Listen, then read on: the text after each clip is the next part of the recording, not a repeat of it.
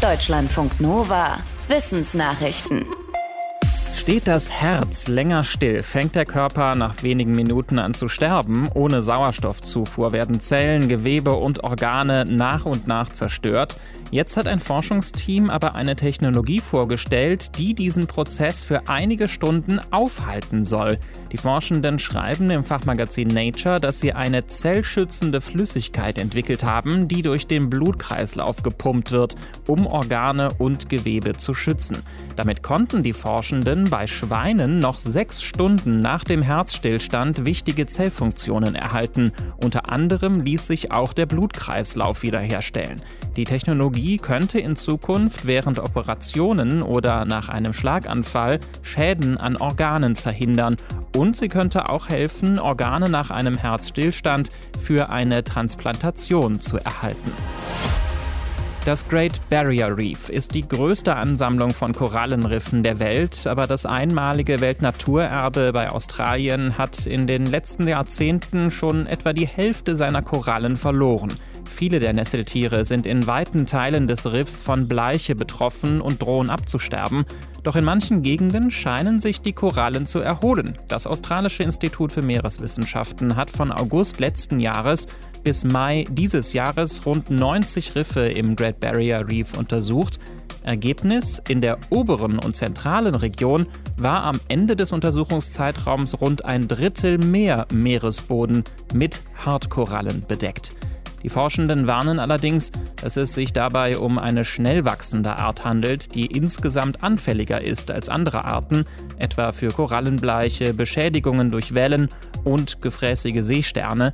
Deshalb ändere das Wachstum jetzt wenig am bedrohten Gesamtzustand des Great Barrier Reefs.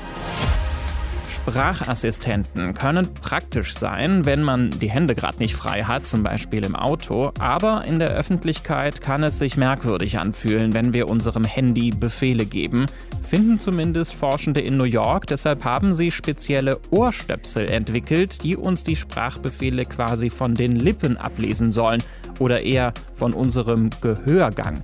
Denn auch der verändert seine Form, wenn wir sprechen, nämlich über die Gesichtsmuskeln. Der Vorteil, den Ohrstöpseln reicht es, wenn Wörter stumm gebildet und nicht wirklich ausgesprochen werden. Dafür senden sie unhörbare Ultraschallsignale in den Gehörgang des Trägers und erfassen das Echo. Eine KI analysiert die Signale und ordnet sie Befehlen zu, wie Mama anrufen oder Wetterbericht zeigen. Den Forschenden zufolge erkennt das System schon etliche Einwort- oder Satzbefehle.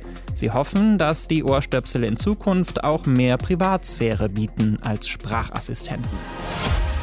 Ob man im Erwachsenenalter eher arm oder eher reich ist, hängt meistens davon ab, ob man in einem armen oder reichen Umfeld aufgewachsen ist. Aber es gibt wohl noch einen weiteren Faktor, und zwar Freundschaften. Das legte eine große Studie aus den USA nahe. Für die Untersuchung haben sich Forschende die Facebook-Verbindungen von 72 Millionen Menschen zwischen 25 und 44 Jahren angeschaut und diese Daten mit Zahlen aus dem US-Zensus und Steuerdaten zusammengebracht gebracht. Dabei zeigte sich, dass ärmere Kinder, die mit vielen wohlhabenderen Kindern befreundet waren, als Erwachsene im Schnitt 20 Prozent mehr verdienten als arme Kinder ohne reiche Freunde. Diese Freundschaften hatten sogar einen größeren Einfluss auf das Einkommen als die wirtschaftliche Situation der Eltern oder als die Qualität der Schulbildung.